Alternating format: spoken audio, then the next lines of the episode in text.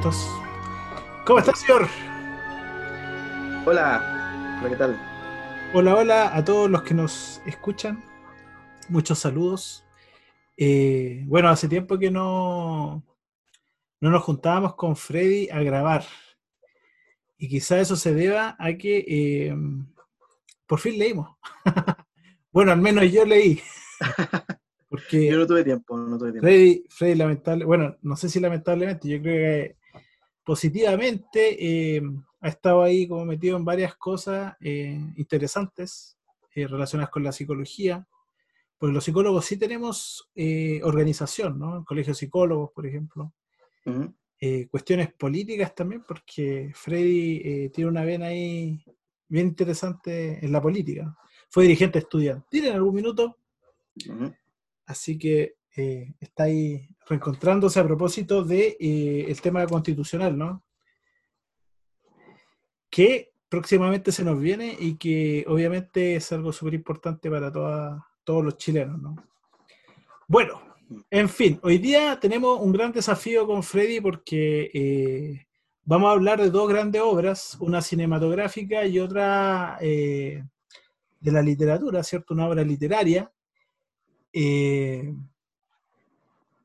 ambas tienen como aspectos quizás en común, pero también son muy distintas, ¿ya? Eso lo, decimos desde un comienzo. Eh, y también este podcast eh, lo quería hacer con, mucho, mucho afecto para una persona, ¿cierto?, que yo conozco que le gustó mucho el libro y de Crimen y Castigo, ¿cierto? A mí también cuando lo leí me fascinó, la verdad. Ese es, digamos, el, libro que vamos a analizar, que es un libro que también es como bien icónico dentro de eh, lo que es la psicología, ¿no?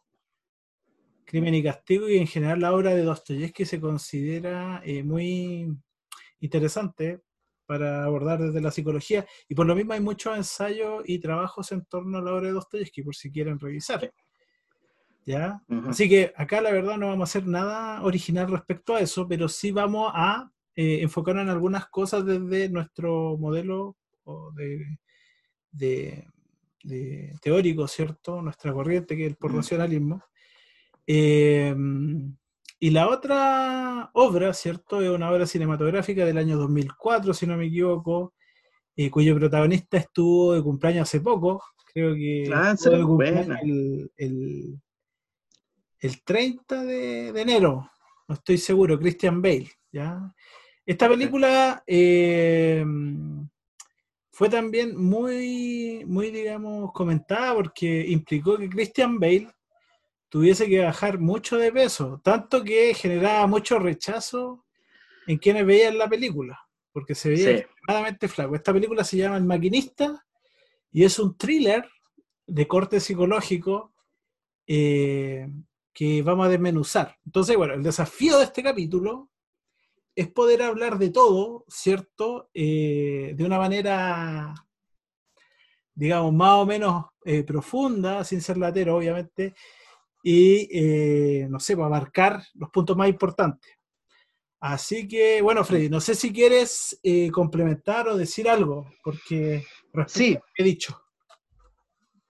claro, la gracia está en que Maximiliano es, leyó el libro y yo no he leído el libro, ¿ya? Yo traté de leerlo una vez, me acuerdo, leí, leí el comienzo, eh, pero no, no, sé más allá de, de, eso, solamente lo que todo el mundo dice, eh, que es un buen libro, y que la obra de Dostoyevsky es, interesante, de hecho, claro, una vez conocí a una fan de Dostoyevsky y me decía, léelo, léelo, léelo. Eh, entonces no conozco mucho del autor, es de esos, de esos autores que, no sé, creo que lo comentaba en algún capítulo, pero yo voy leyendo las cosas o viendo las cosas en la medida que me van llegando. Claro. Oye, hay que también que leer las cosas porque son buenas. Claro. Hay que también decir que leer a Dostoyevsky igual no es, no es como una tarea a veces muy, muy eh, rápida, ¿no? Por decirlo menos porque, no sé, por lo, Crimen y Castigo igual es un libro largo, o sea, son 600 páginas. No es como, oye, ya, eh, no sé, leerlo de un día para otro, difícil. Y la mayoría de los libros de este autor Ujú. son todos largos. Hay uno que, no sé, Ya. tiene como 1500 páginas. Sí, así que si me cuentas del autor, yo voy a aprender. Yo quise venir aquí puro, vengo a reaccionar. Eso, que nada, Video- video Maxi. Eso va a ser entretenido. Pero sí vi la película. Ta- Tampoco vi la película. Ah, claro. No, sí, vi la película y, y claro, y ahí vi que habían algunos cameos a Dostoyevsky. ap- Aparecía el libro por ahí, salía Ah, algunas mira tú, referencias. Mira tú, no, como, yo, ¿Ah, ¿no yo, viste esos detalles? yo la verdad no vi la película. Ah, Estamos como eh, eh, 100%, eh, digamos, como, eh, ¿cómo se podría decir? Bueno, en fin, creo que se entiende la idea. Como esto de Freddy vio la película, yo leí el libro, weón.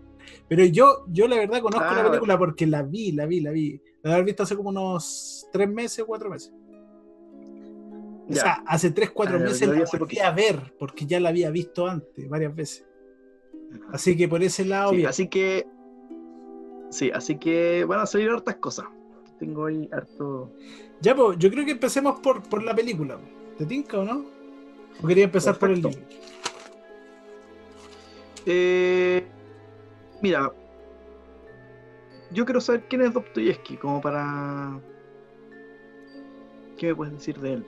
Mira, a ver, eh, yo Dostoyevsky eh, lo leí porque típico, así como que uno anda buscando libros y de repente cuando no tiene recomendaciones, eh, se mete a internet y dice, ya, ¿cuáles son los libros que uno debe leer antes de morir? ¿Cierto? Ah. Eh, no sé, pues ahí encontré un montón de libros, digamos, de todo tipo, ¿no? Está hasta la Biblia, bueno. Así como ya, léete la Biblia antes de Sí. morir. Eh, Entretenida, acaso. la cuestión es que yo empecé le- leyendo a Dostoyevsky así, bueno, también había escuchado en mi carrera de que Dostoyevsky, bueno, habían profes, siempre de un corte más intelectual, ¿no? Porque igual hay que decirlo que hay como ciertas eh, actividades que se relacionan más a lo intelectual. Me interesa hasta la literatura, por ejemplo. Y dentro de la literatura hay autores que tienen más prestigio a nivel intelectual y siempre está Dostoyevsky.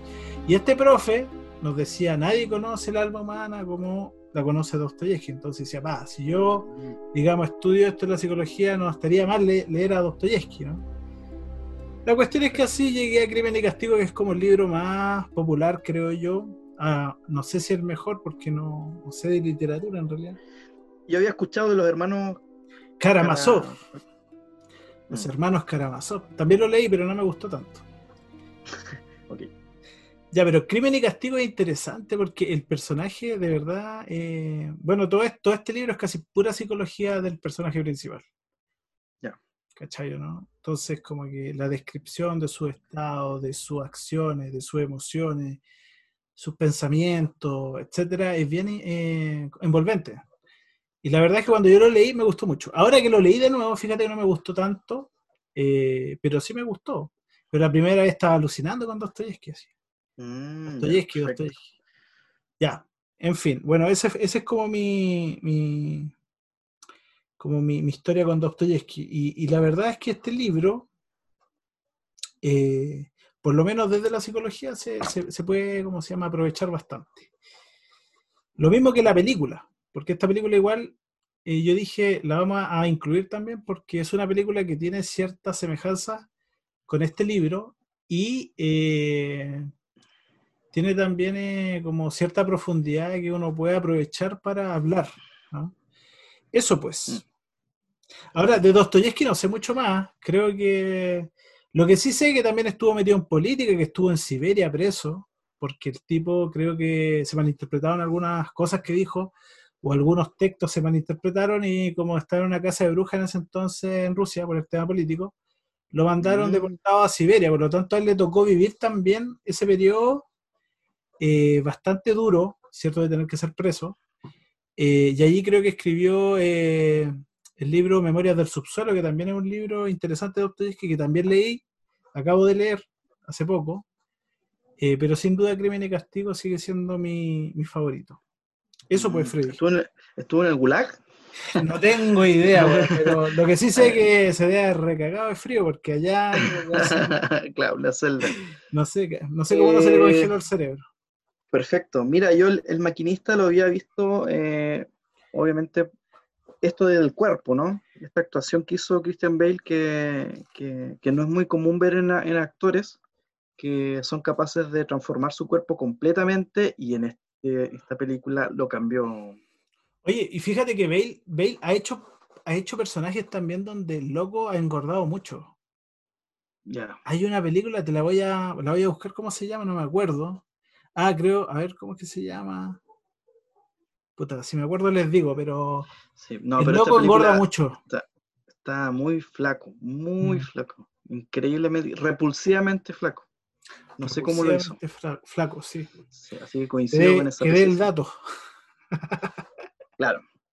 Em, le damos maquinista y tú me vas contando. Dale, po, dale, dale. ¿Cuál personaje, cuál personaje de Crimen y Castigo? ¿Cómo se llama? Uh, acá hay caleta de personaje, pero el personaje principal se llama Rodion Romanovich Raskolnikov, más Ah. conocido como Rodia.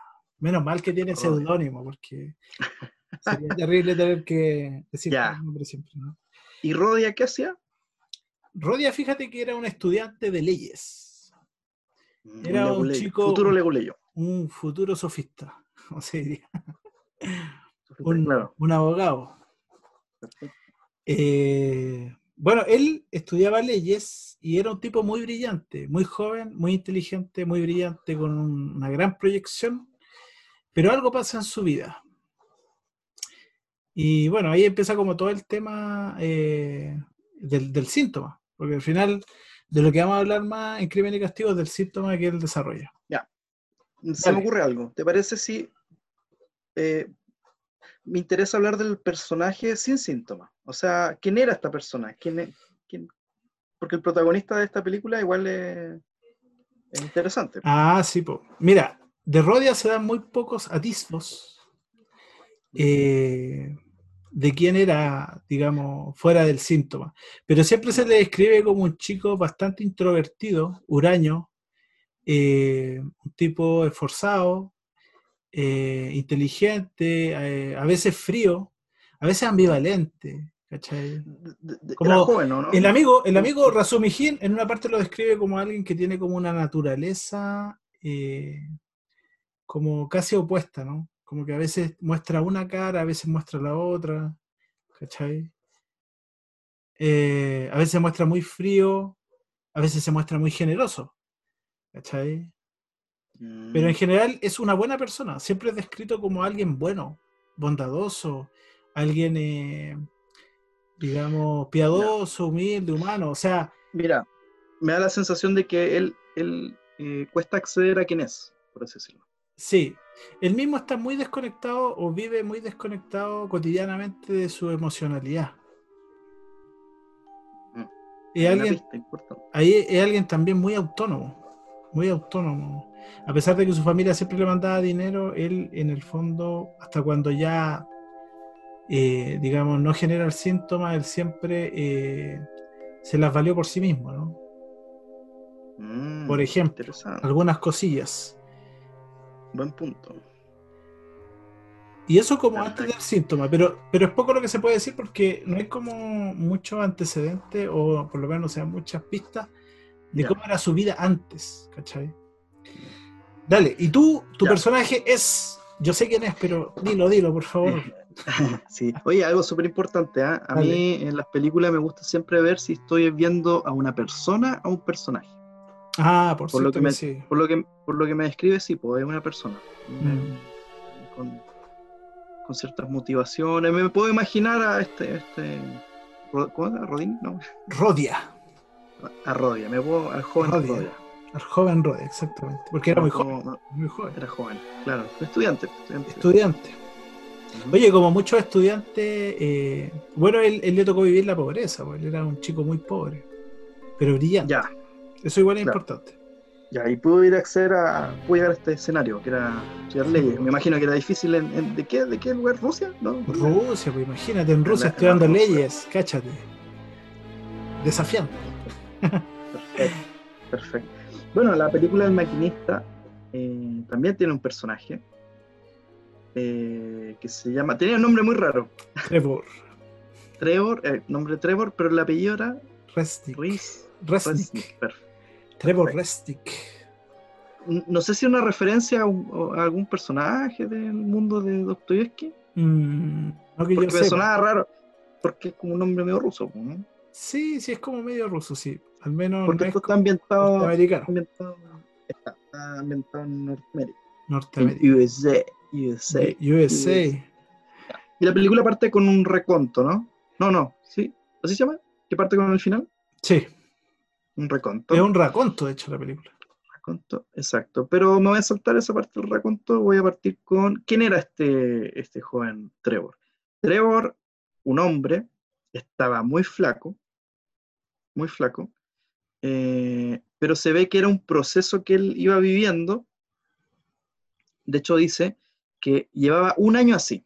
Entonces da a entender de que antes no estaba en este proceso, Sí, sino que en este último año él empezó a bajar mucho de peso. De hecho, se iba contando en libras, iba como en 1,56, no sé cuántas libras eran. Eh, o en peso, pero era un, un cadáver. era, era, era puro esqueleto. puro esqueleto. A mí de verdad me, me, me, me sorprendió. Yo hay nada que decir respecto de Christian Bale. Lo da todo por el arte. No me queda ni una duda. Sin duda. ¿ya? Eh, entonces este, este joven, no era tan joven, eh, tenía como unos 30, cerca de los 40. eh, tra- trabajaba, se llama, me imagino que el maquinista igual está mal, mal traducido. Más que maquinista era como un operador de, Claro, claro, claro. de fábrica. Claro, operador de maquinaria y de, de- de una fábrica que no sé qué, qué producían, pero como estas tareas bien Interesante así, así como eh, monótonas, ¿no? Me gusta la película porque tiene mucho detalle. Efectivamente, esta empresa, ¿qué sentido tenía? Era la American no sé cuánto, era muy, muy de la era industrial, hacían Sí, pernos, entonces el trabajo de Trevor era como estar todo el día en una cosa muy monótona, claro, como haciendo el hoyo a un perno, así, todo el día, doblando cosas. doblando, exacto. Entonces él se dedicaba en el día a eso, estaba en la fábrica, se sabe- era muy pulcro en su trabajo, se notaba, y eh, luego salía del trabajo, bueno, siempre fumaba en el descanso, y después iba a tomarse un café a un aeropuerto, ¿ya? A un aeropuerto, eh, y trataba de conversar y echar la talla siempre con la misma camarera, y esa era su rutina. Y cada cierto tiempo iba donde una prostituta. Que era como una amiga también, una confidente. Exacto. Entonces esa era como la vida de, de- de- de Trevor. eh, se notaba que estaban sus papás vivos. Ahí lo otro él- es que es donde trabajaba, al principio se, se da como eh, a entender que los amigos lo querían, como que los amigos querían que compartiera más con ellos, pero todo el tiempo él se aislaba, no compartía Mm. con ellos. O sea, no, se va a compartir el humor y todo. Claro, pero, pero por ejemplo le decían, vamos a tal parte a tomar unas cervezas, Ah. por ejemplo. ¿Te acordás? Hay una parte ahí en el... Sí, sí, sí. que Están como Sí, en el... En las En el camarín. En el camarín, Camarín. exactamente. Sí. eh, pero era un, o sea, era un hombre, se ve flaco y todo, pero era muy sociable, muy, muy inteligente, muy, muy, muy brillante, pero tenía todo muy planificado. De hecho, en la casa era muy buen arrendador, o sea, arrendatario, se notaba que siempre pagaba las cuentas. De hecho, la misma señora le dice, oye, usted siempre paga. ¿Sabes qué? Era muy parecido a mí. Sí.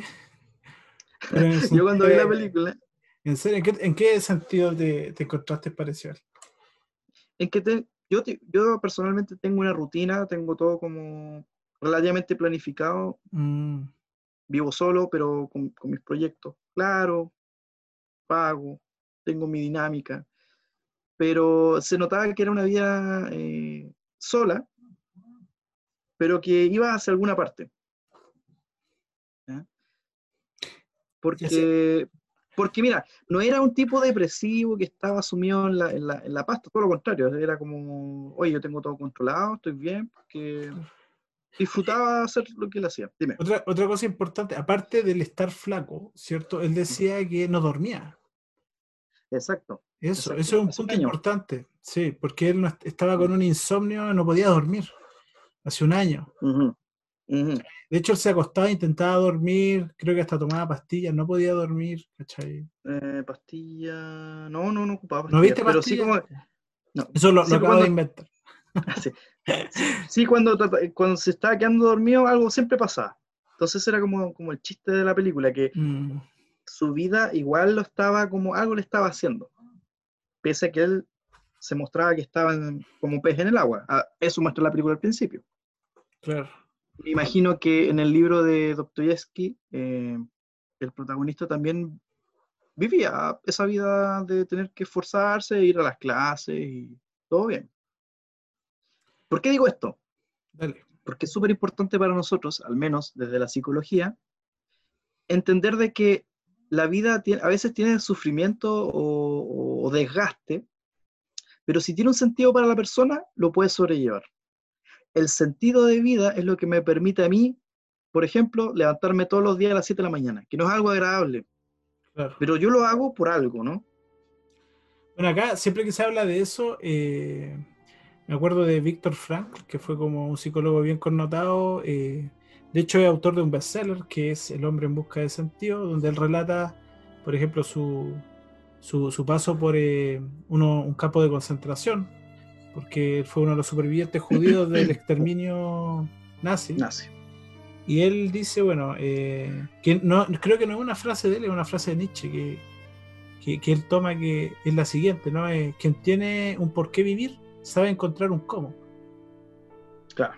Y generalmente las personas que, que, que un poco están sin- sintomáticas eh, o están como en, en un síntoma atrapadas, ¿cierto? En esta sensación de estar atrapadas, van, eh, han perdido o no totalmente quizás, pero se nota como que han perdido en mayor o menor grado como ese sentido.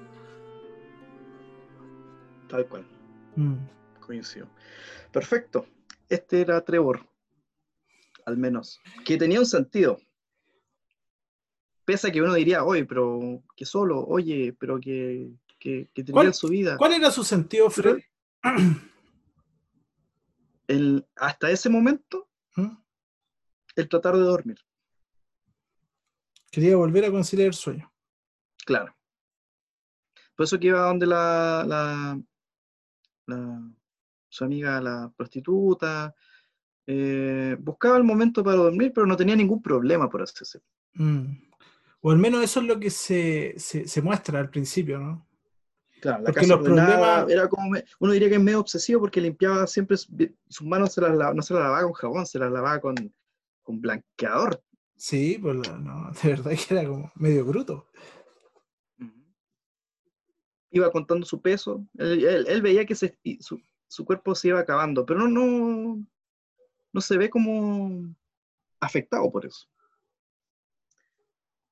Perfecto. Dale, dale. Te escucho. Y ahí está el tema, po, el, el tema de la película. ¿Qué es lo que podría pasarle a un tipo así?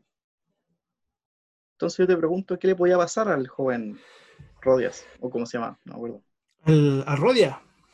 Ah, Rodias. Eh, ah, sí, no, pero antes de saltar a Rodia, eh, quisiera decir que en el fondo, claro, eh, la película te da como. O sea, es como interesante el maquinista porque tú sabes que algo anda mal en él. ¿Cachai? Pero al mismo tiempo no sabes qué es.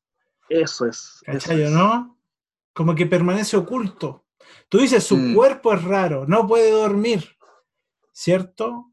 Pero hay algo raro, sobre todo por cómo comienza la película, porque comienza, como tú dices, por el final. ¿Cachai o no? Mm. Y esa escena es muy sospechosa. Porque él va Si no con fuera una por eso- alfombra a tirarla como una especie de lago, río, no sé lo que era. Pero No, tú y lo- Tenía lo- unos pies. Tenía unos Claro, pies. es- era un cuerpo en una alfombra. Entonces tú dices, esto es muy raro. Entonces eso ya te va como metiendo, así, pero más que nada desde la curiosidad por saber. Algo si no fuera por esa escena, si no fuera por esa escena, sería muy difícil saber que Sí, algo pasa aquí. Tú decís, algo anda mal, pero ¿qué es lo que anda mal? Exacto. Entonces es como una, la película es como ver qué, cómo llega hasta, ese- esa situación, que es, uno da por, por hecho que mató a alguien. Claro. Porque él genera esa desconfianza. Claro. Pero aún Eh, así era un hombre íntegro y brillante y, y normal. Y tú me preguntas por Rodia. Ajá. Mira, Rodia, mira, la verdad es que el libro en general tiene muchas cosas bien interesantes. De hecho, yo anoté muchas cosas, pero creo que no voy a hablar de nada de eso. Me voy a remitir solamente como a eh, hablar de algunas cositas que yo creo que pueden ser relevantes. Respecto a lo que tú estás conversando, eh, desde el principio, eh, tú tienes una persona que está sintomática. ¿Ya? No, no, no se muestra como clara, no se muestra como el Rodia, digamos, más eh, sano, saludable, sino que ya hay un quiebre en la vida de Rodia. Ahora, la pregunta es cuándo se produce ese quiebre. ¿Te fijáis? Porque hasta el momento ahí parte el libro hablando de algo que él tenía planeado, asesinar a una vieja usurera, así es como la llama, cuyo nombre es Aliona Ivanovna, una señora prestamista que eh, es usurera en el sentido de que, eh, como estas casas de empeño, ella Ya. paga, ¿cierto?, por cosas que le van a dejar. Paga muy poco por cosas súper costosas y cobra intereses muy altos cuando las personas quieren recuperar su- sus eh, pertenencias. Se Entonces, aprovechaba la desgracia ajena. se aprovechaba de la desgracia ajena. Entonces, él conoce a esta vieja por, eh, por un diálogo que escucha en un bar de otros dos jóvenes. Eh, y, bueno, él, también empeña unas cosas con ella, entonces él, la va conociendo y finalmente eh, él tenía como un plan, una idea, ¿no? Esta idea se basaba precisamente eh, en darle muerte a la vieja, ¿no? Porque de alguna manera pensaba que podía ser como el matarla, a ella precisamente, podía ser eh, un bien superior, digamos.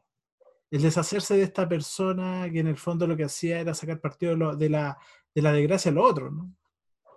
Ahora, eh, ¿cómo es que una persona llega a pensar eso, no? No es como algo que uno piense, ¿no? O sea, cotidianamente. A lo mejor tú puedes pensarlo, pero no quedarte atrapado en eso. En cambio, en él se ve como un estar atrapado en esa idea. Te fijas como no poder sacársela de la cabeza. Es algo que, que de alguna manera se va, vuelve, se va, vuelve, vuelve, digamos, al punto de que él incluso llega a planificar todo, eh, llega a visitar a la vieja como para eh, afinar detalles de su asesinato. Y eh, hay momentos donde él se arrepiente de lo ridículo que resulta pensar en eso. O sea, se arrepiente, se arrepiente de lo que va a hacer. Y piensa, más bien dicho, en lo ridículo que es hacer eso. Llegar a asesinar como esa señora, ¿no? Ya, o sea, cuando él es víctima de, de la señora, va, pone en marcha su plan, ¿no? Eh, no, el plan Porque- estaba porque no es que él- antes. ¿Desde dónde? ¿Desde que escuchó sobre ella? Lo que pasa es que es complejo, ¿sabes por qué? Porque en el fondo, eh, a ver, eh, tú a él lo encuentras sintomático, pero ¿dónde está el origen? Esa es la pregunta que a mí me guía en mi lectura. ¿cachai? Claro. Porque hasta Porque- que él va al bar, entiendo que Porque- estaba bien. No, no, no, no, no. Ahí él, él ya pensaba en asesinarla. ¿Cachai? ¿no? Pero no había escuchado de ella. pues. Lo que pasa es que ya. eh, en el bar, él. eh, a ver, en el bar ya. Claramente ahí Dostoyevsky dice sí. Precisamente aquí es donde él, como que parece que se reafirma esta idea. Pero. eh, en ese momento. eh, él todavía no estaba como sintomático, se podría decir, ¿cachai? ¿no? Sino que esa idea se manifiesta, se hace presente, ¿no? Y después cuando él se vuelve sintomático, ¿cierto? Esta idea como que cobra fuerza, ¿cachai o no? ¿Me entendí? Ya, lo voy a explicar mejor. Lo voy a explicar mejor. Ya, mira, lo que pasa es que aquí hay, hay- Interesante. hay una interpretación mía. Todo el tiempo se habla de que Rodia en el fondo comete el asesinato porque él era un joven pobre. Siempre se alude a la pobreza. El chico era pobre, tuvo que dejar la universidad, ¿cierto? No pudo seguir Mm. estudiando porque era pobre, no tenía los recursos, etcétera, etcétera. Y de hecho, yo he visto análisis que también hablan de lo mismo. Pero ojo, y aquí está como lo interesante de la psicología, porque en el fondo eh, hay algo que se llama la intuición hermenéutica, ¿no? O la intuición, digamos, interpretativa. Y eso tiene que ver con eh, tomar la palabra como algo que muestra o que señala, no literalmente. La interpretación no debe ser literal. Mm, Eh, la interpretación, o sea, literal en el sentido de eh, tomar lo que se dice como lo que es precisamente, ¿no? Claro. Eh, a lo que Porque voy- lo lógico sería eso. Claro, porque en el fondo, Pobre. en el fondo él dice muchas cosas respecto a lo que lo llevó a cometer el asesinato, porque finalmente lo hace. ¿Me Mm, entendí? Pero en el fondo no fue la pobreza lo que lo llevó a cometer el asesinato. ¿Cachai? o no? Ujú. Entonces aquí está como el, lo que uno puede decir cuando uno se sumerge en, la, en la- la- la tarea interpretativa, que en el fondo el psicólogo tiene mucho de eso, uno tiene que tratar de captar qué es lo que está más allá del relato. Porque en el fondo el relato que el paciente puede hacer de la situación al estar sintomático, ¿cierto? Es un relato que finalmente no logra tomar Está desapropiado. está desapropiado, no logra tomar la experiencia vívida. Exacto. ¿cierto? No tiene raíz en la experiencia. Claro, no tiene raíz en la experiencia, es una historia, es fabulación, ¿no? Entonces uno tiene que ir más allá. Y esa es una de las cosas que yo quería como comentar acá, porque en el fondo si tú lees el libro, en, muchas mu- en muchas ocasiones él habla de las supuestas causas que lo llevaron a, ¿me Ah, ¿entendí? Y la causa que más, eh, digamos, peso tiene, ¿cierto? Es la de probarse a él. Que él quería probarse a sí mismo, si en realidad era, él era un hombre superior o no. Porque él tenía una teoría, que es una teoría bien nietzschea- nietzscheana del superhombre, ¿no?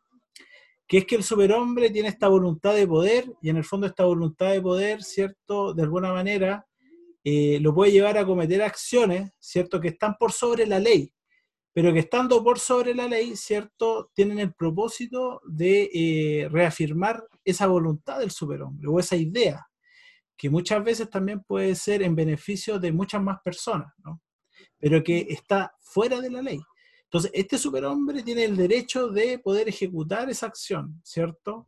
Que está por sobre la ley para llevar a cabo este concepto, esta idea, este motivo, esta voluntad, ¿no? Entonces, él todo el tiempo refiere, yo la verdad quería probarme a mí si yo realmente... Hay una parte donde lo dice, eh, que de hecho la tengo anotada acá porque es textual. Es textual. ver, dale. Dice, Interesante.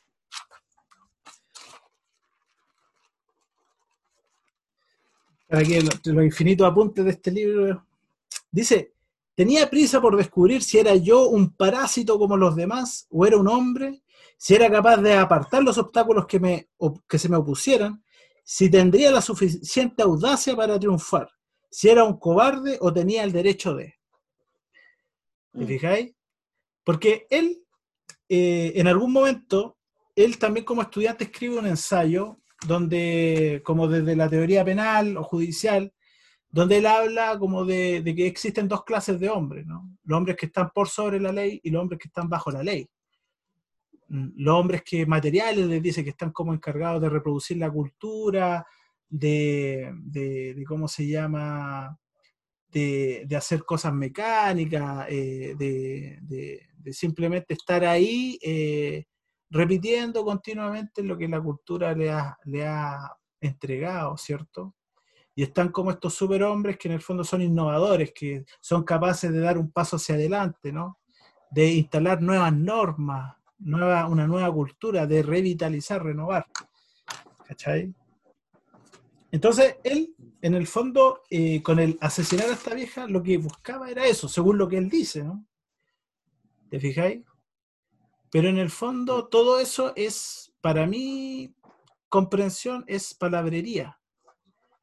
¿Te fijáis? No porque él esté mintiendo, sino porque él en el fondo no sabe bien qué es lo que lo está moviendo a.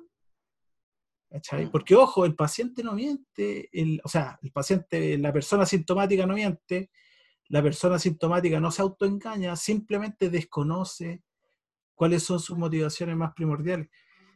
Entonces, la tarea un poco de la labor interpretativa ahí tiene que ver con tratar de eh, sacar a flote esas motivaciones. Es una, es una motivación que, que venía, pero algo pasa que se pierde. Exactamente. Entonces, si tú me preguntáis, ¿cuándo pasa que eh, este chico pierde el norte? Yo te voy a decir simplemente que en el fondo todo esto es parte del síntoma, ¿cachai no?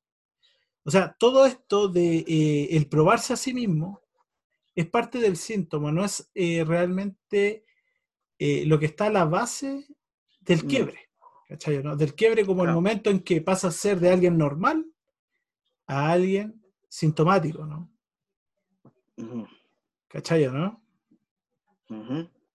Ahora, es cierto que él realmente quería probarse, pero ¿qué hace que una persona se quiera probar, Freddy? O sea... Eso es, sí, ¿Qué hace que una persona se quiera probar de que es mejor o peor que los demás, no? O sea, hay algo en él que está como roto, ¿no? ¿Cachai? Hay como mm. una sensación de ser menos. ¿Cachai o no? Como de ser el mismo alguien inferior, ¿cachai? Y eso viene dado por el, por el origen. Si uno va a la situación originaria, ¿cuándo es que se genera esa sensación de sí mismo? Ya mira, aquí viene mi super teoría, ¿cachai? a ver. Que esto simplemente lo deduzco yo, puedo estar equivocado, obviamente, ¿cachai? Pero ¿qué es lo que pasa? Que poco se menciona en el libro, de hecho se menciona muy, muy poco, muy, muy poco, pero yo creo que es súper relevante y ayuda como un poco a entender lo que pasa. Que él siendo estudiante, él eh, contrajo una relación con una mujer, una chica, más o menos de su edad. De hecho, era hija de la patrona donde él arrendaba. Mm. E incluso él se iba a casar con ella. ¿Cachai, no? Entonces, para que, eh, no sé, él tomara esa decisión, me imagino, tan joven, es porque algo debía sentir por ella. ¿Cachai? Ahora en el libro, él dice que él no sentía nada por ella que él realmente no la amaba, ¿cachai? Pero yo dudo de eso, ¿cachai o no? ¿Por qué? Porque esa chica muere. Y desde que muere, desde que esa chica muere, muere joven por una enfermedad, creo, pulmonar, respiratoria, ¿cierto? No recuerdo eh, cuál es el, nombre que le dan. Le cambia la vida, ¿cachai no? Pero él nunca se menciona eso. De hecho, él siempre evita ese tema, ¿cachai? Y es muy propio de su personalidad, porque ese tema es doloroso, y como es doloroso lo evita. Cada vez, incluso Dunia, que es la hermana de él, que es muy inteligente, ella cuando se lo menciona, él incluso reacciona con rabia. ¿Te fijáis? ¿Por qué? Porque él busca generar esa distancia del dolor. ¿Cachai no? Ese yo creo que es el origen. Ese, esa situación de sufrimiento para mí es el origen de todo. ¿Cachai? Y para mí el querer ser... Eh, el querer demostrarse que es mejor que el resto, en el fondo es parte del síntoma. Es una manera de recobrar, de recobrarse, pero de manera impropia, ¿no? Porque, ¿qué es lo que pasa? Que en el fondo el sufrimiento a él lo lleva la tristeza por la pérdida, lo lleva a esta sensación negativa de sí mismo. Entonces, ¿cómo él contrarresta esa sensación negativa de sí mismo? Con esta como teoría que arma, ¿no? De, del superhombre, de que él tiene que probarse, de que él es mejor que el resto, ¿cachai o no? Entonces, eso finalmente es lo que pasa para mí. ¿Cachai, no? ¿Me entendí? Mm.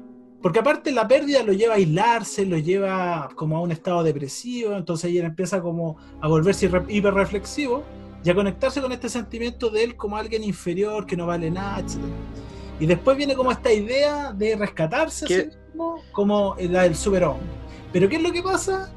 Que en el fondo eso lo lleva a cometer el asesinato y el asesinato lo mete más, ¿cachai? ¿O no? Como en esta sensación de sufrimiento y de malestar. Obvio, obvio pues si no alivia nada eso. No alivia, pues. Me hace mucho sentido. Mi concepto. Perfecto. Y si eso nadie lo ha visto, bien, pues. Buen mérito. La verdad es que a lo mejor si lo han visto, a lo mejor lo estoy puro ¿cachai? Pero lo que yo he visto es que eh, en el fondo, claro, lo aluden a la pobreza y en el fondo les digo una cosa. Les digo una cosa, personalmente yo creo que la pobreza genera condiciones para que la gente se vuelva violenta, ¿no? De hecho hay teorías de violencia social que tienen que ver con la inequidad, ¿cachai? Pero una persona no es asesina o antisocial por ser pobre, ¿cachai? Me parece que es una explicación súper facilista. Mm.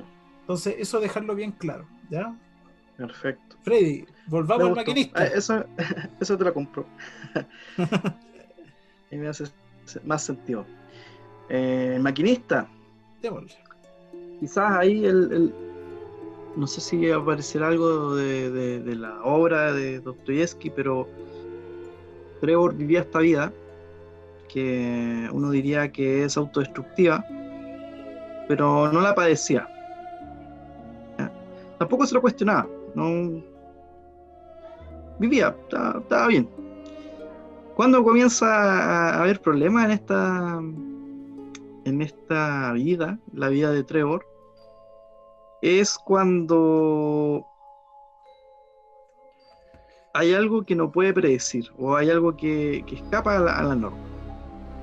¿Qué pasa? Que él un día sale a, a fumar, porque siempre salía a fumar, fumaba en su camioneta, y de repente le habla un tipo que se llama Iván, que es un nombre medio ruso también. Oye, a propósito del tipo ese, ah. como que, ¿te puedo hacer un comentario? A mí me generaba como, como cierta inquietud el aspecto de Iván. Como esa sonrisa tan pues. grande, weón. ¿Cierto? Era muy... Es un personaje muy... Eh, como una caricatura. ¿Cómo Exacto. Como si no fuera real humano, ¿cachai? Sí. No sé si has escuchado eso, eso que se llama la zona incómoda. ¿Mm? No, no mucho. La zona, incómoda, ya, en términos simples, la zona incómoda es cuando uno está enfrente de, de una figura humana, pero que tiene algo desproporcionado. Ah, ok. Y genera cierta, así como, repulsión. Claro, es como algo que tú no puedes eh, decir esto es, como identificar de, de manera tan definida, pero sí notas, si notas que hay algo que no, que no, como, como que no calza, ¿no? Ya, Iván genera eso. No, no, no de, gran manera, pero sí genera cierto resquemor porque es extraño, po. La forma de ser, la forma de reírse, la forma de... Eh, siempre andaba en un auto rojo. De hecho, la película es como medio sepia y lo único que destacaba era como ese auto, ¿no? Eh, además, de hecho, de hecho Freddy, gafas. Eh, disculpa, pero eh, a propósito de lo que tú dices como de, del contraste, ¿cachai? En general la película ocupa tonos muy así como azules y verdes, ¿no? Negro, azul, verde, que generan como también eh, cierto efecto, a mi parecer, como en, el, en, la percepción, ¿no? Y, en la disposición afectiva de uno, ¿no? Como que muy también a tono con en la trama de la película, ¿no? Como más quizás melancólica, ¿no? Como... Claro yo creo que con el aspecto del personaje. Claro, exacto. Como que el aspecto del personaje o el estado del personaje tiñe todo lo demás. Porque él, al estar tan flaco, igual es medio verdoso, medio opaco. Sí. ¿Te fijas? Eh, entonces, este Iván, de hecho, Iván, a un detalle, tenía los ojos de distinto color. ¿Ya? Eh, entonces ya genera algo. Ah, bueno, y para terminar la idea de la, de la situación incómoda o la zona incómoda es, por ejemplo, cuando una persona tiene los ojos demasiado grandes. Si yo tuviera los ojos demasiado grandes, sería como extraño. Claro. Eso causa el Iván. Y Iván le, se presenta como una persona nueva en la empresa. Y, y Trevor dice, ah, ya, todo calza, todo calza apoyo. ¿Qué pasa? Que él en su habitualidad de repente habla de, Trevor, o sea, de, Iván, y la gente dice, ¿quién? ¿Iván? Y él le entra la primera duda. ¿Qué me estás queriendo decir? ¿Que Iván no existe? Claro, porque Iván se presenta como el reemplazo de alguien. Sí. No recuerdo el nombre. Sí, de, alguien de, la, otra sección de ahí de la, empresa. Entonces ahí, ahí empieza el tema. Él en, su mundo quizá penca, diríamos uno, pero sin embargo él veía que todo era predecible. La reacción de la camarera, la reacción de su amiga prostituta, la reacción de sus compañeros de trabajo, todo era predecible, todo era familiar. La cosa es que esta, esta situación lo, él para las antenas.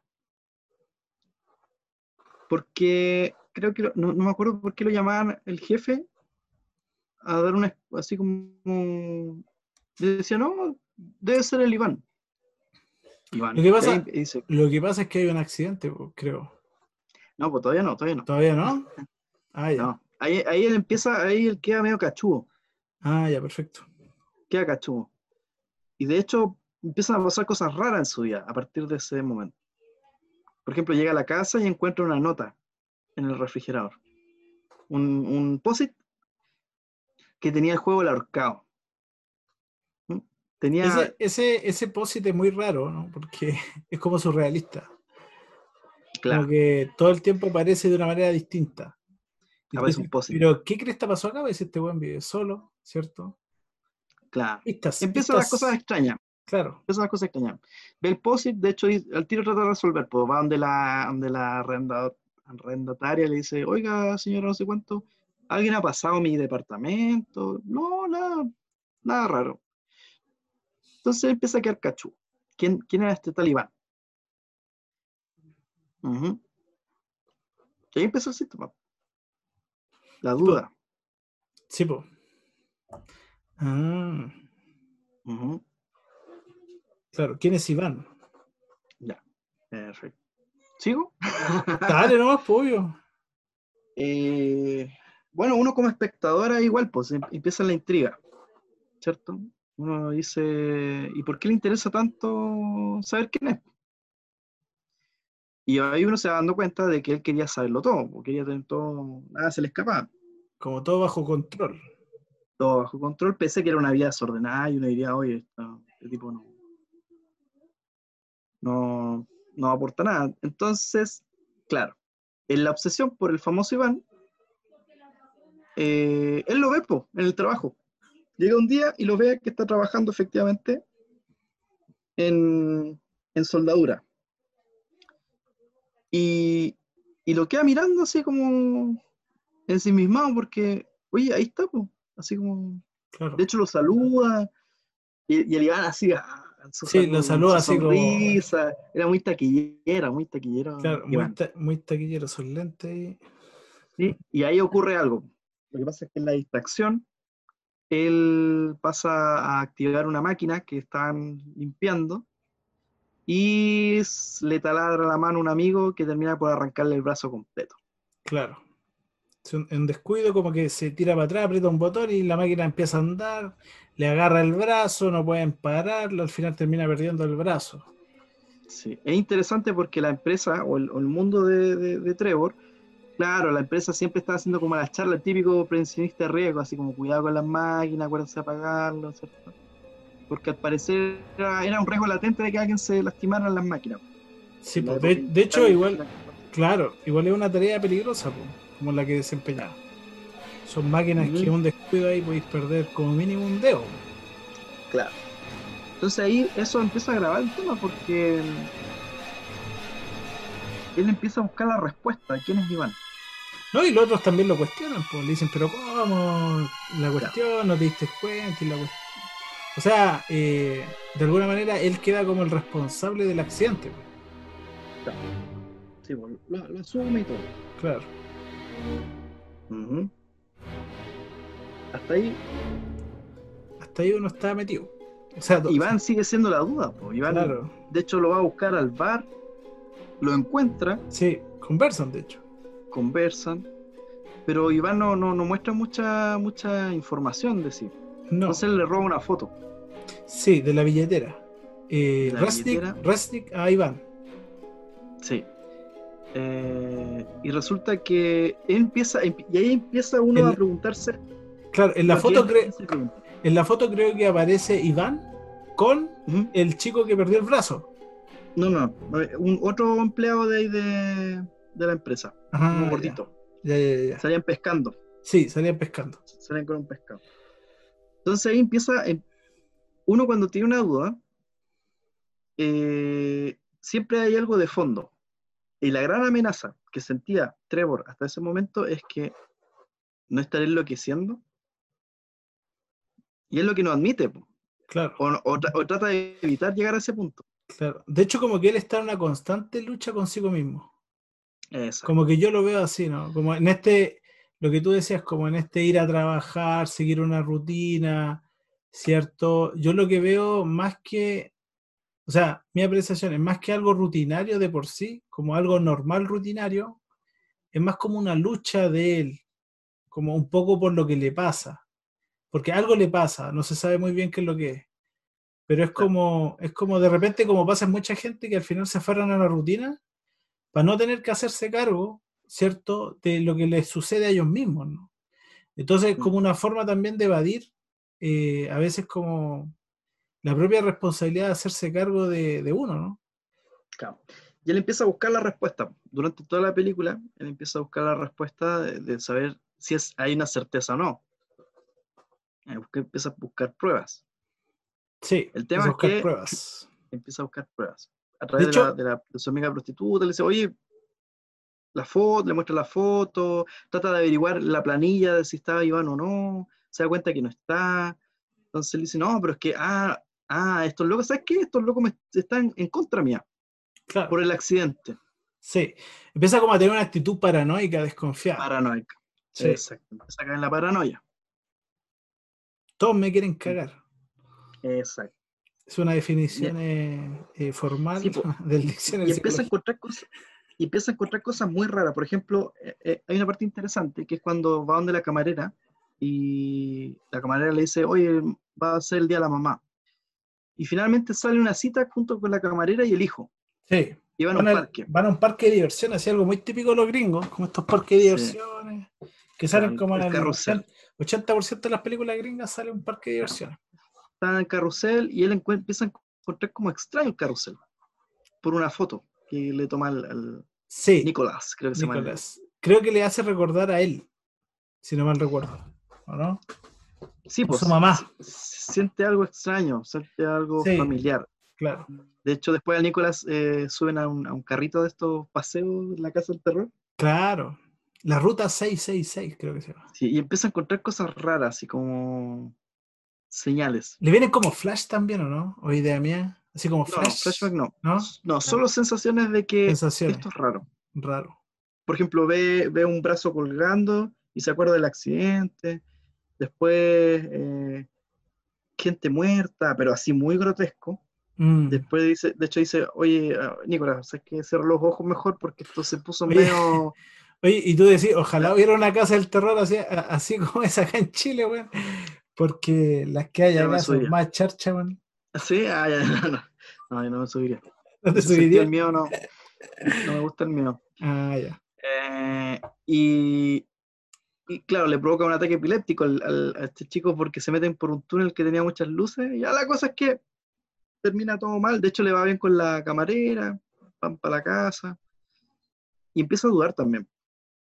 Así como, Al, al- al chico le da un ataque epiléptico, sí, po. Cuento corto, Sí, sí, sí. todo comienza a ser poco familiar. Todo lo que era familiar hasta en su momento empieza a ser Claro.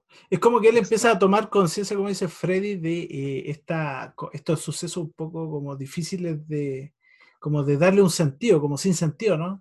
Como incoherentes, cosas como extrañas, ¿no? ¿Qué me, qué me está Claro. pasando? Como algo me está pasando. Entonces él, Claro. claro, como que se pone en una búsqueda frenética por encontrar eh, elementos que le permitan a él tener una certeza, saber qué es lo que está pasando, como definir lo que está pasando. ¿Sabes que me recordó mucho una película que igual podríamos analizar que se llama Un día de furia? Ah, muy buena película. Yo la vi muy chico. Entra en esa dinámica, en un frenesí de buscar la respuesta a to- todo costo. Claro. Y de hecho se Entonces, desorganiza, se desorganiza Claro. bastante. Me gustaría saber cómo lo vive Rodias. ¿Se desorganiza? Eh, no, el caso de Rodia es, sí, o sea, como e- es, distinto al estilo, no, no entra como en un frenesí por encontrar una certeza. ¿Qué es lo que pasa en él? Que él, eh, después de cometer el crimen, ¿cierto? Él, eh, su sintomatología se intensifica, pero se intensifica por una emoción que es muy desorganizadora de el, digamos, como de la, de la estabilidad del sí mismo que es el miedo, ¿cachai? El miedo a ser descubierto, ¿cachai? ¿no? Porque en el fondo cuando él asesina a la vieja, él tenía todo calculado, porque como él era un superhombre, ¿cierto? Él tenía que, de alguna manera, eh, cometer el asesinato perfecto, ¿no? Pero finalmente, como en todos los asesinatos, siempre hay eh, imprevistos, y esos imprevistos, eh, que fueron varios, eh, de hecho, en un momento a él lo acorralan como fuera de la habitación de la vieja. Eh, personas que venían como a ver a, a, Leo- a Leona, a Leona, eh, por el tema de los empeños. Y él tiene que aprovechar un momento súper preciso para poder escapar. eh, cuando ambos, de alguna manera, o sea, porque uno baja a buscar al portero, porque algo raro estaba pasando, y el que se queda arriba ve que se demora tanto el que bajó, que baja también. Entonces en ese momento, cuando él ve que los dos ya están abajo, él baja. ¿Cachai? ¿no? Y se logra ocultar en una habitación que estaba abierta donde estaban pintando. Y no estaban los pintores. ¿Cachai? Pero eso es algo sumamente circunstancial, algo azaroso. En ese momento eh, vienen estas dos personas con el portero, ¿cierto? Subiendo, y cuando ellos suben, él aprovecha de escaparse. ¿Cachai? ¿no? Y nadie lo se ve. rajó. Se rajó, ¿cachai? Entonces, ¿qué es lo que pasa? Que ahí empieza como el miedo, el miedo, el miedo, el miedo, el miedo, el miedo, el miedo, el miedo, el miedo a ¿Qué que lo, pasado? el miedo a que lo descubran. Y ahí se, se da una cosa interesante, porque él tiene miedo a que lo descubran, porque en el fondo eso sería reafirmar que él eh, finalmente no es un superhombre, porque un superhombre es alguien que comete un delito, ¿cierto? Pero finalmente está... eh, lo hace de tal Está por manera que, que nunca, digamos, la ley le cae encima, ¿cachai? Claro. Es como probarse a sí mismo su capacidad, su inteligencia. Eh, Mm. Entonces está el miedo a ser descubierto, pero también pasa algo paradójico, que en el fondo él sabe que es inferior desde el momento que comete el asesinato. ¿Sabes por qué? Porque él experimenta todas estas emociones. ¿cachai, no? Entonces el experimentar todas estas emociones, miedo, culpa, rabia, lo hacen sentir inferior, pues, ¿cachai, no? Porque para él. Eso, para él un hombre que comete un tipo de, de acto así, él no debería sentirse de esa manera. Su Mm. psicología debería ser distinta. Mm. En cambio, él al verse tan eh, sobrecogido por estas emociones, abrumado, ¿cierto? Él ya tiene un sentido de sí mismo como inferior, ¿cachai? ¿no? Como un simple animal. Pero al mismo tiempo intenta mantener, mantener hasta el último momento eh, eh, ocultado, ¿cierto? Como su autoría. O mantener ocultada su autoría, más bien dicho. ¿Ya? Porque, no sé, se nota o no, por ejemplo, este tema de, eh, de, lo atrapado que está, ¿no? Porque por un lado, si se entrega, ¿cierto? Eh, sería como, de alguna manera, reafirmar que es inferior, ¿cierto? Y al mismo tiempo abrirse al sufrimiento de lo que eso implica, no por el hecho de que tenga que cumplir una condena, sino por el hecho de cómo va a quedar respecto a la gente que él quiere, ¿cachai? Que es su hermana, su mamá, la gente que para él es importante, ¿cachai? Entonces, asumir ese sufrimiento de entregarse y por otra parte, ¿cierto? Eh, como no entregarse, ¿cierto? Pero tener que lidiar con estas emociones y con esta certeza de que en el fondo él no es alguien, digamos, superior, ¿cachai? Porque está padeciendo todos estos sentimientos que en el fondo no los tiene un Napoleón, por ejemplo, no los tiene un Alejandro Magno, que son algunos de los ejemplos que él menciona como hombres superiores, Ah, mira. Ahora, ojo, como para, ir entendiendo, la idea de superhombre básicamente es que hay como dos polos de la humanidad. Uno es el ser un animal, mortal, finito, ¿cierto? Y el otro es la idea de que uno puede llegar a trascender y llegar a ser más que un animal. Entonces, esa es una idea de Nietzsche, lo representa en Zaratustra con el, con, con el hombre que va haciendo equilibrio. Claro. El hombre sobre la cuerda. El Claro, hombre sobre el abismo en una cuerda. Claro, entonces los seres humanos a veces pretendemos que somos más que un ser humano. Claro. Y el llamado de Nietzsche es a que no, po, tú tienes que asumir que eres un ser mortal nomás.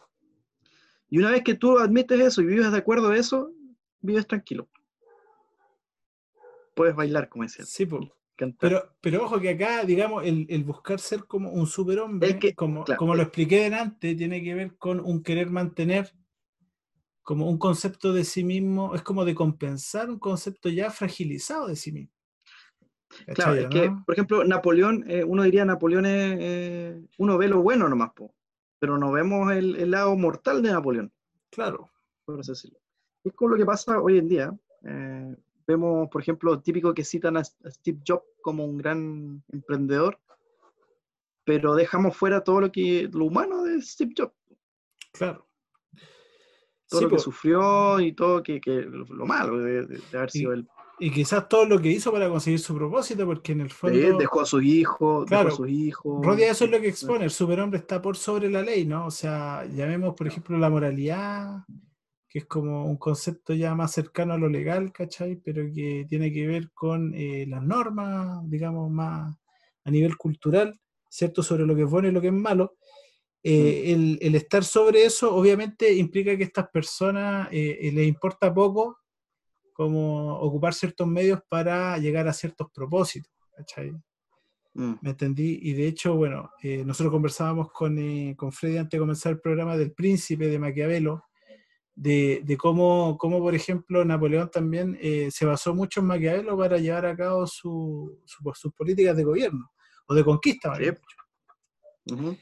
de conquista y de un gobierno. referente, Sí. Maquiavelo un referente y, y también tengo otro referente que es eh, Miyamoto Musashi.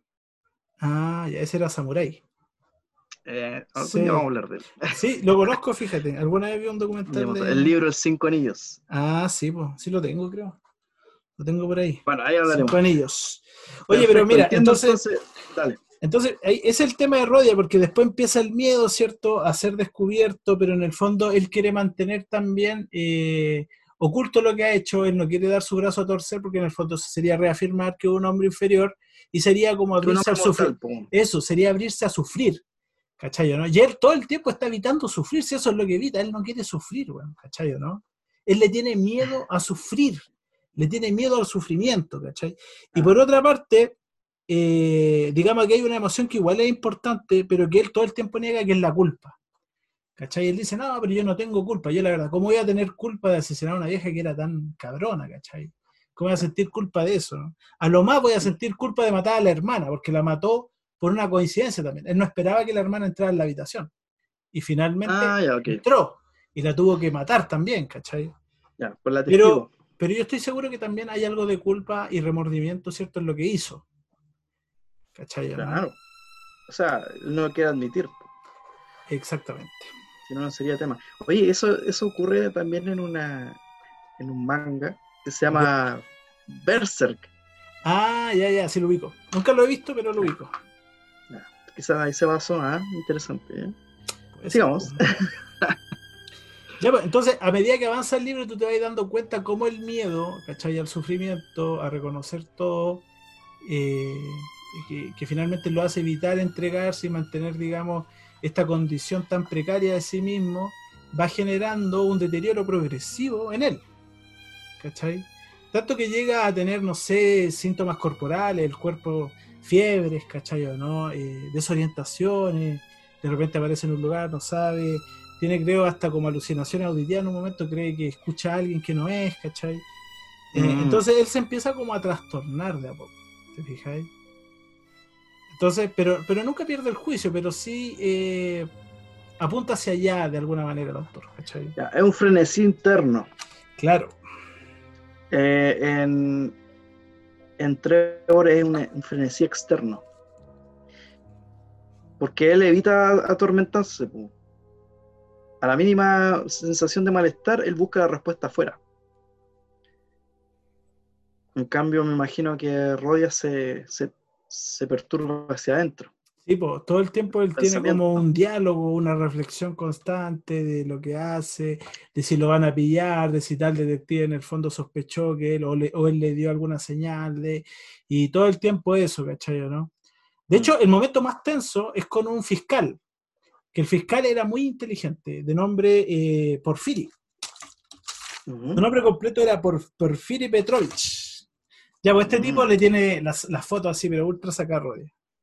Y en el fondo él es punzante, él como que lo lleva indirectamente como a Rodia a pisarse la cola, ¿no? Todo el tiempo le- lo- cuando hablan o tienen estos diálogos, le intenta, le hace preguntas capciosas, le tiende el lazo para que él se, se contradiga o se exponga o finalmente se desbarate, ¿cierto? Frente a lo que para, para ambos es evidente, ¿cachai? ¿no? Pero Rodia eh, resiste estoicamente, es como una lucha así de dos personas muy como eh, inteligentes, pero al mismo tiempo orgullosas, vanidosas, ¿cachai? ¿Me entendí? Entonces, esos son como los momentos más tensos porque en el fondo eh, eh, Porfiri sabe que él lo hizo, ¿cachai? Y lo sabe por, por, por- porque en el fondo apela a la psicología, Intuición. a la psicología, exactamente. Intuición hermen- hermenéutica. Claro, él, él ve el Hay no comportamiento de. Rodia, claro, ve, ve cómo se Mm. comporta, eh, él coteja los hechos, ¿cachai o no? Las cosas que hizo, su reacción, etcétera. Y también conoce Mm. este ensayo de Rodia, el ensayo como que él hizo en- mientras estudiaba de los hombres superiores, Mm. inferiores. Entonces todo él lo hace como llegar hasta allá, ¿no? Como ya. Entonces parece que aquí, ¿cierto? El asesino eres tú. ¿No? Y, y bueno, esa es como la parte más, más tensa y donde él tiene como más hiperreflexión, Rodia. Como del miedo de que por Mm. fin y finalmente lo va a descubrir, po, ¿cachai? Interesante. Yo ya tengo sacado el rollo, ¿eh? Y lo vamos a tirar al final. Dale, dale. Rematemos, po. Dale. Yo voy a rematar a Trevor. ¿Qué pasa con Trevor? Que empieza a buscar la respuesta, ¿no? A, a buscar. eh, empieza a perseguir a Iván, empieza a, a encontrar eh, que todos lo hacían pensar que, que estaba loco. De hecho, va a encarar al, al tipo del brazo, porque en algún momento duda de él. ¿Por qué? Porque en los POSIT, el juego del arcado se iba llenando esa. Sí, po. esa- Miller, esa- Miller esa- creo que era el apellido de este tipo. No, primero fue Tucker, Tucker, ah, ya, que era, que era el jefe de la empresa. claro. Después Miller, que terminaba en R. Él es el que perdió el brazo, pues, Miller. Fue a ver a Miller. Sí, po. Después fue Mother. Mother, cuando va al parque. Exacto. Sí, pues. Y empieza a llegar al, a- a- al Claro, final de pero la- antes, antes Claro, de- po. antes del remate hay que decir algo. Hay una parte muy buena donde él buscando como quién es este weón del Iván. Porque tú decís, claro, va a ver a Miller. Con Miller, ¿cierto? Tienen como una discusión porque él lo encara a Wrestling, le dice, tú soy un buen maricón, ¿cachai? Me estáis cagando. eh, Claro, la que onda, tú estás haciendo algo contra mí, ¿cachai? Y ahí Claro. Miller se la echa porque dice, este weón me decía, me, me- el culpable de que me haya tenido que jubilar, ¿cachai? Me falta un Claro. brazo y me decía, me viene a molestar a mi casa. Entonces Mm. creo que le pega un combo, no sé, pero lo echa cagando de la casa, en, la en los testículos. de los testículos.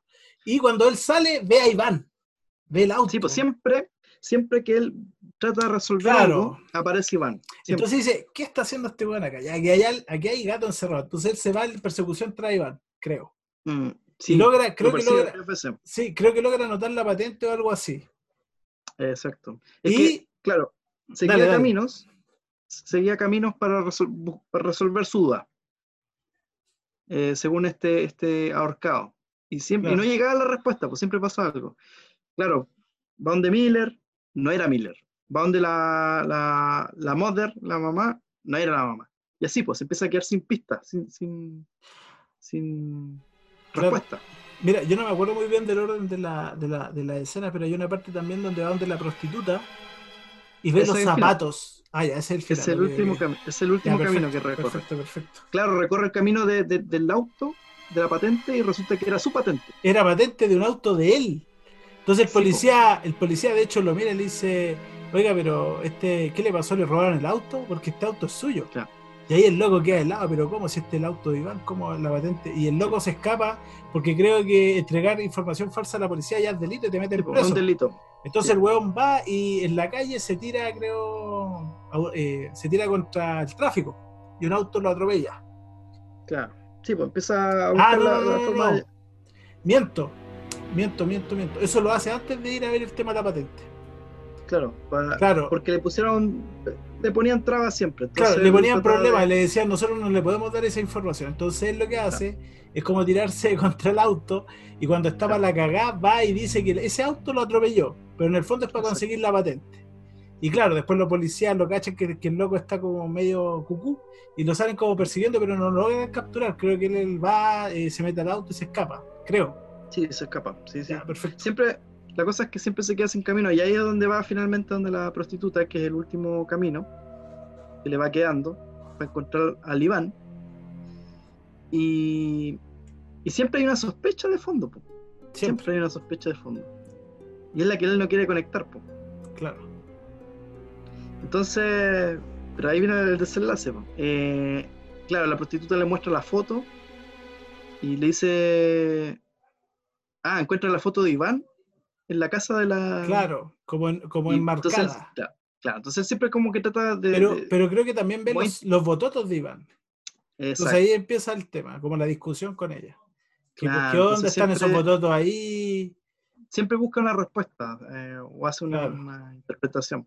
Entonces, pa- en ese momento él dice, ah, esta loca se está metiendo con Iván y, y todo esto, me engañó todo este tiempo y han jugado conmigo. Siempre yo soy la víctima. Claro, siempre es como, eh, eh, todo lo que él dice es como este, Claro. externalizante. En Pero ningún momento dice, él se hace responsable de lo que le pasa, o sea que me, como que eso es muy típico a veces en algunos casos. finalmente la prostituta ve la foto y dice, yo no veo, eres tú el que está en la foto. Eres tú. Y él no quiere ver la foto, po, porque encontrarse con que él está enloqueciendo es lo que quiere evitar. Claro, exactamente. Cuento corto. ¿Qué pasa con el amigo Trevor? Finalmente él se da cuenta de que Iván, ¿ah? en El los encuentra, encuentra la respuesta del pósito. O sea, primero se da cuenta de que Iván, es que no sé qué decir primero. No sé si decir quién era Iván. Acuérdate que No, también va. Iván, Iván, acuérdate- ya, eh, Acuérdate que también va donde la camarera, donde iba siempre y no la encuentra. exacto. Va Y donde la encuentra camarera y otra, otra camarera eh, y le dice, oh, le dice, usted habla. Yo pensé que no hablaba porque todas las Mm. noches vienes para acá y se sirve lo Y mismo te y, quedas y te quedas pensando. ahí pensando toda la noche. Claro. Entonces resulta que nunca había hablado con la camarera. Nunca. Claro, nunca había hablado con la camarera. Exacto. Personaje Es otro imaginario. camino que se, se empiezan a acabar los caminos y, Claro. Y descubre cuál era la última letra. La, ya iba en Hiller, ¿cierto? Hiller, claro. Y después se da cuenta de que La palabra una, es... I- Iván, Ah, creo que más... Iván- Ah, sí, me acuerdo Iván- ya el desenlace. Dale, dale. claro, encuentra a Iván en su baño, en su casa. No, acuérdate que Iván parece Lo que rapta, rapta al niño o lo ve con el niño.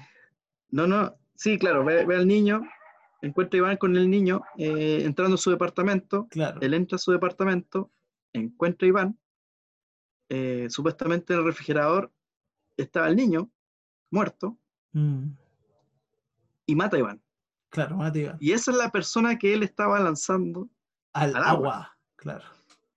y ahí se da cuenta de que la persona que cae al agua no era nadie. No era nadie. Aparece la alfombra pelada.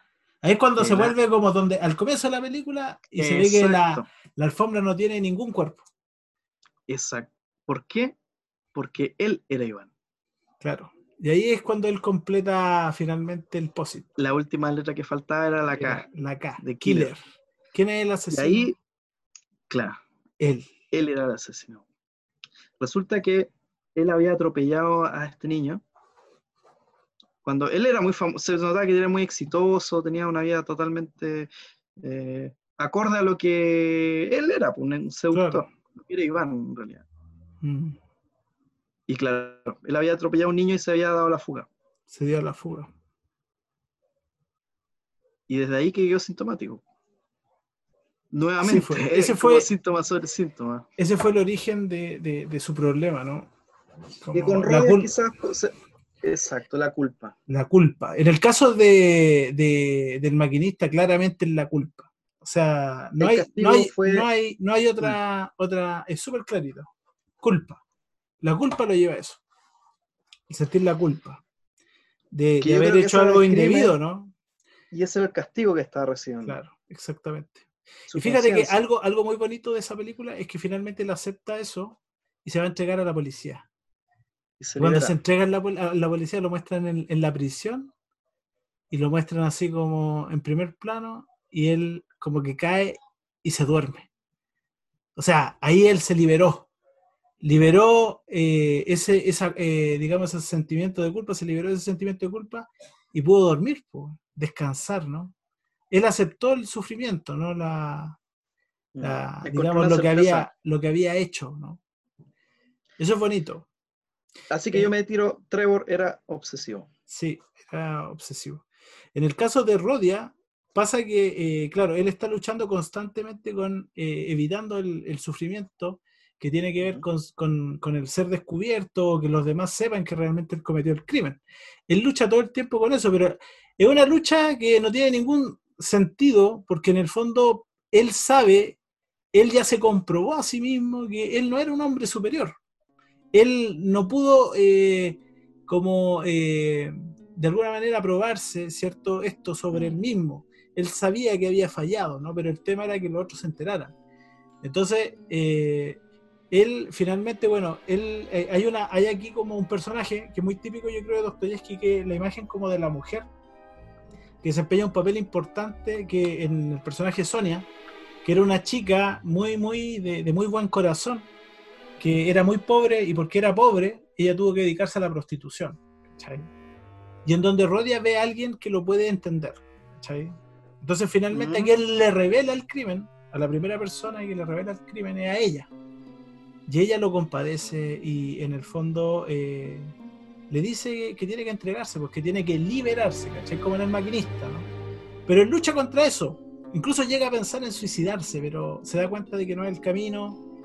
Eh, y en el fondo todo el tiempo lucha contra eso hasta que finalmente, eh, bueno, yo te comentaba que Porfirio lo tenía pillado. En un momento cuando Porfirio por fin ya lo tenía así, pero cocinado, aparece una persona declarándose que era el culpable. O sea, le salvan así, pero en último momento.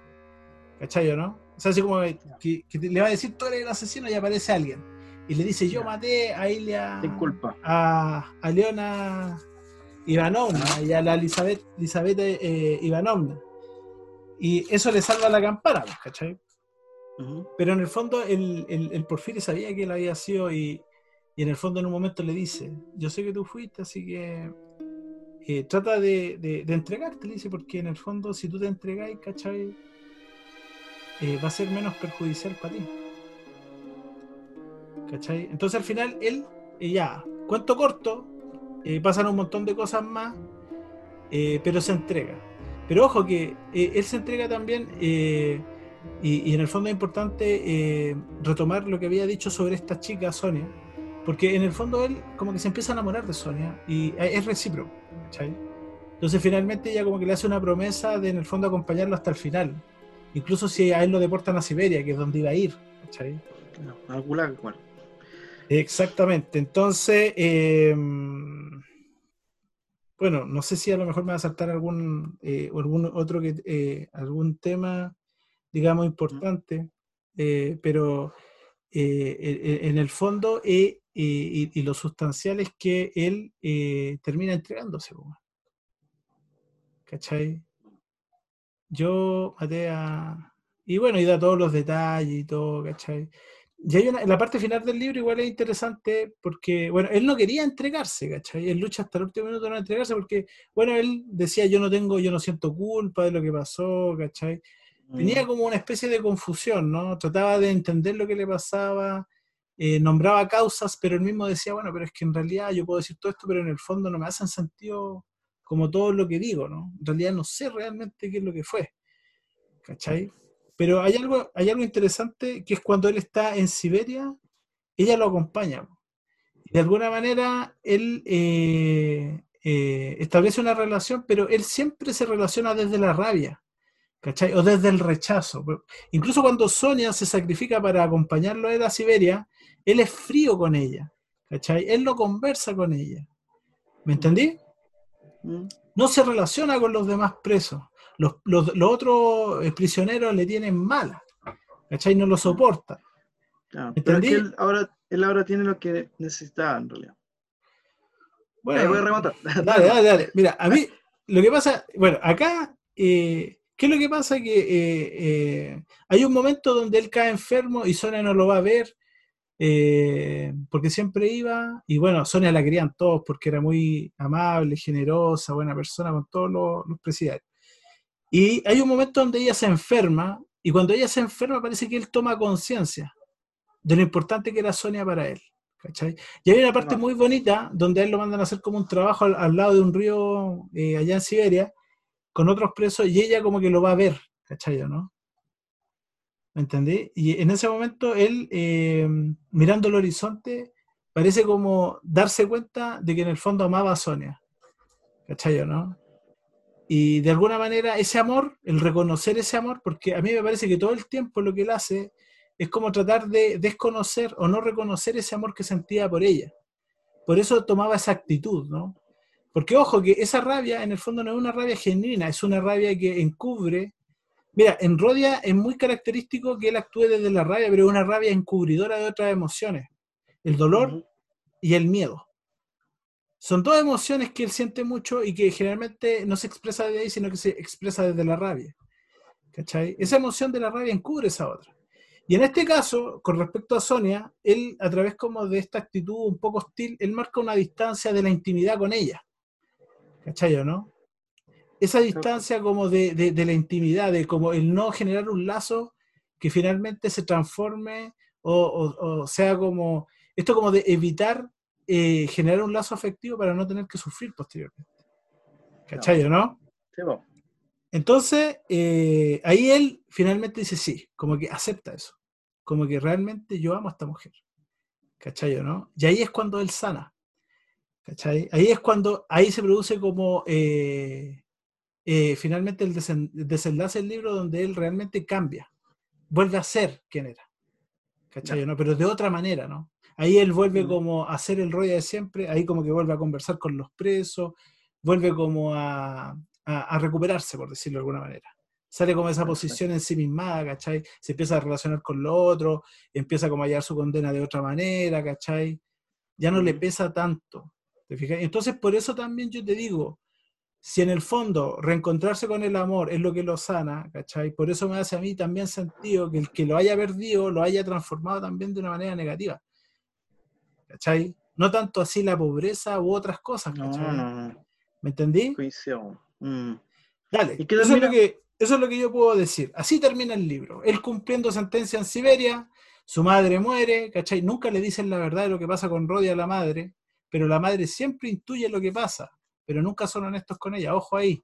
Yo lo encuentro incluso eso muy triste, ¿no? Cuando a una persona le ocultan la información, teniendo derecho a saberlo, a pesar de que sea doloroso.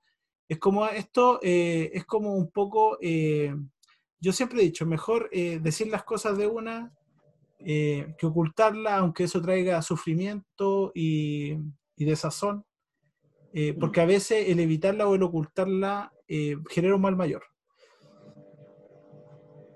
Y bueno, ese es como un poco el final del libro. Mm.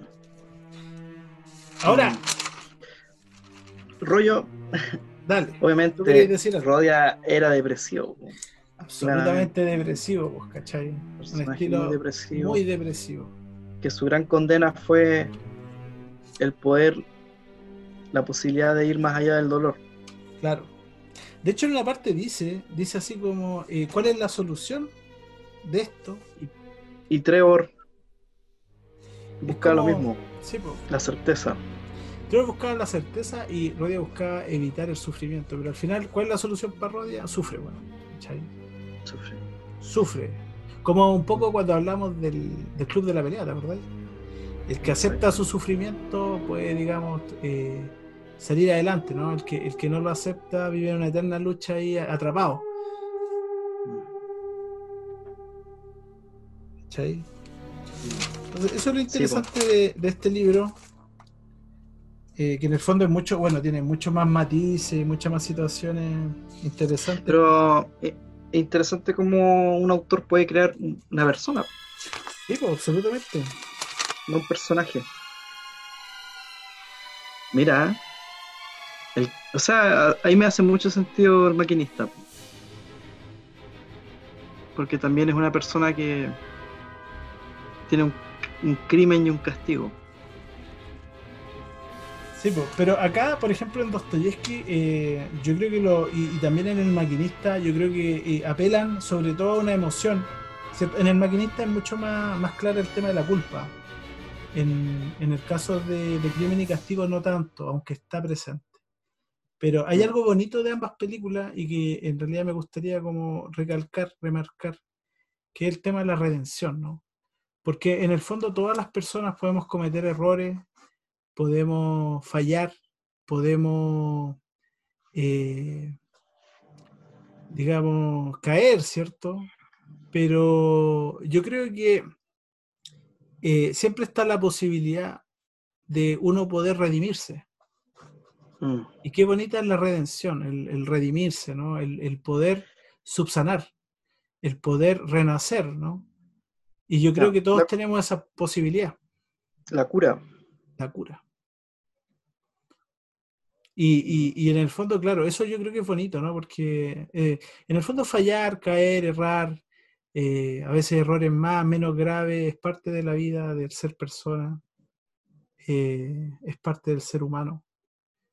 Y, y finalmente eso simplemente nos hace ser humanos, nada más.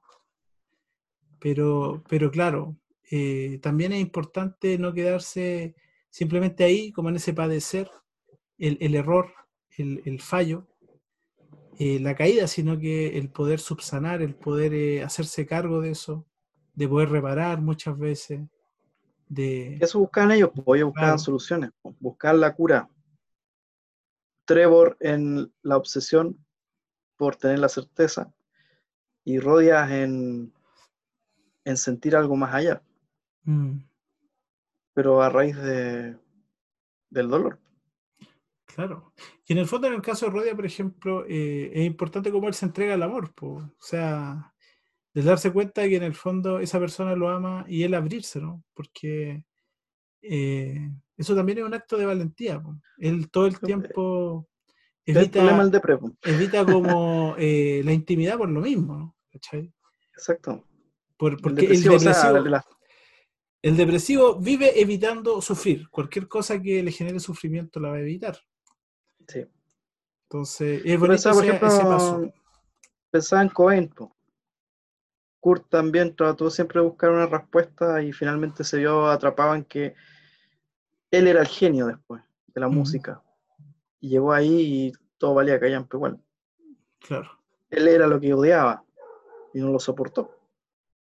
Eso dicen. Algunos dicen que lo mataron, pero yo creo que Cobain no soportó eso, ese mundo, esa vida. Un Depresivo clásico. Claro, y finalmente como esa fama al final lo terminó como llevando a sentirse peor consigo mismo, po, porque era, como Claro. tú decías, era todo lo que criticaba, se había convertido en, en, en- lo peor que a lo mejor eh, podía imaginar convertirse, ¿no? Entonces todo eso Sí, va reforzando esa sensación de negatividad y el sufrimiento y se vuelve un círculo vicioso, del cual es difícil salir.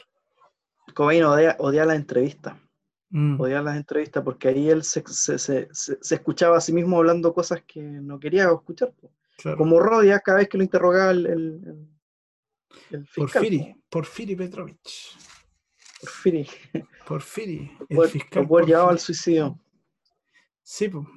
bueno, eh, interesante Salvó estos Sonia. dos libros. Bueno, lo salvó Sonia. Bueno, en Dostoyevsky igual es, es común eso, como, y sobre todo, a ver. Eh, A Trevor mira, lo salvó la prostituta. También. claro, de hecho, de hecho eso es súper interesante igual, pero bueno, da para otro análisis más del autor, Mm, que en el fondo siempre aparece como esta mujer salvadora, ¿cierto? Que es prostituta, ¿no? Y, y- y donde, donde también hay como algo de moralidad, ¿no? Como de, de moralismo, ¿no? Como que la prostitución es mala, ¿cierto? Eh, eh, Rodia también se, se, se erigía o se enarbolaba como salvador de Sonia, ¿cachai? Porque todo el tiempo Mm. le decía, tú te, está- te estás como condenando en lo que haces. Es algo que también aparece, por ejemplo, en Memorias del Subsuelo, ¿cachai? Este tema como Mm. de el hombre que salva a la mujer y la mujer que salva al hombre, es como un rescate mutuo, ¿no? Es como rescátame de ser un desdichado, ¿cachai? ¿Cierto? Ámame. Y yo te voy a rescatar de esa vida como miserable en la que estáis. En ambos casos es casi calcado, ¿cachai? Mm. Pero bueno, Habría que ver cómo vivió Dostoyevsky. Claro. Puede que haya elementos de eso. Como Nietzsche, po. Nietzsche que le fue mal en el amor. También, pues. Yo creo que era el bigote, bueno. Claro, el bigote ahí. Un crack. Nietzsche un crack. Crack. Sí, pues. De hecho, muchos elementos parecidos entre Dostoyevsky y Nietzsche. Mm. Eh, por ejemplo, Rodia, a propósito de Nietzsche, Rodia eh, parece ser como ateo, ¿no? Como que todo el tiempo se le ve como alguien ateo. De hecho, cuando Sonia habla un poco esto de la culpa, del entregarse, siempre lo, lo- lo aborda como del enfoque religioso, ¿cachai? Y Rodia odia esa weá, pues, ¿cachai? ¿Sabéis por qué la odia? No tanto porque sea ateo, sino porque en el fondo dice, dice esto como, me carga la gente que en el fondo le confía la vida a Dios, ¿cachai? O sea, ¿por qué tú no te haces cargo de tu vida? Que eso es muy típico, por ejemplo, la, la crítica que hace Nietzsche, en general a eh, los cristianos, pero también es muy típico del depresivo, así como, bueno, yo me hago cargo de mi vida, ¿cachai? ¿no? Yo no puedo, no puedo apoyarme en nadie, yo soy Eh, yo, ¿cachai? Patético estar confiando en los dioses. Exact- exactamente, ¿cachai? Eso pues, Freddy. Puta, hemos hablado de caleta, ha sido súper eh, interesante el, digamos, los temas, yo creo que se han tratado, ¿cachai? Dos perspectivas, eh, dos, un cruce, digamos, entre, entre dos obras, En dos tienen días. muchas cosas en común, Mm, y la verdad que, bueno, se ha hablado ya, yo creo, todo lo que se tiene que hablar, ¿no? perfecto. Así que, no sé, Freddy, si tú quieres agregar algo como para finalizar.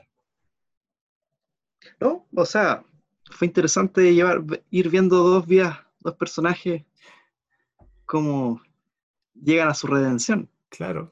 Y fíjate que también dos personajes que, cuyas historias son relativamente parecidas, pero también muy distintos, ¿cachai? ¿no? Muy Sí. distintos, porque acá el tema sería como crimen y castigo, pero han visto de dos perspectivas muy distintas, con ciertos, digamos, cruces, ¿cachai? Con ciertos cruces. Exacto. O por ejemplo el de la redención, ¿no? Que eso en realidad Mm. tiene que ver con la humanidad, ¿cachai? Y yo encuentro que una de las emociones más bonitas que hay, sentirte redimido, ¿no? Así como, puta, Mm. lo logré, así, no es fácil re- redimirse. ¿no? Eso pues, Un gusto ya pues Freddy, como siempre, un gustazo, un gustazo y un gustazo también de volver a las pistas, chiquillos. Espero que le- les guste eh, este capítulo y bueno, desearles lo mejor. Eh, y bueno, ya estaremos eh, volviendo porque queremos hacer un capítulo especial. Ojalá es que lo tengamos para mitad de, de mes, que también se viene súper interesante. Así que ahí se las dejo. Súper. Ya Nos pues, vemos. muchas gracias Freddy, un camino. abrazo para todos, que estén muy bien, adiós. Chao, chao.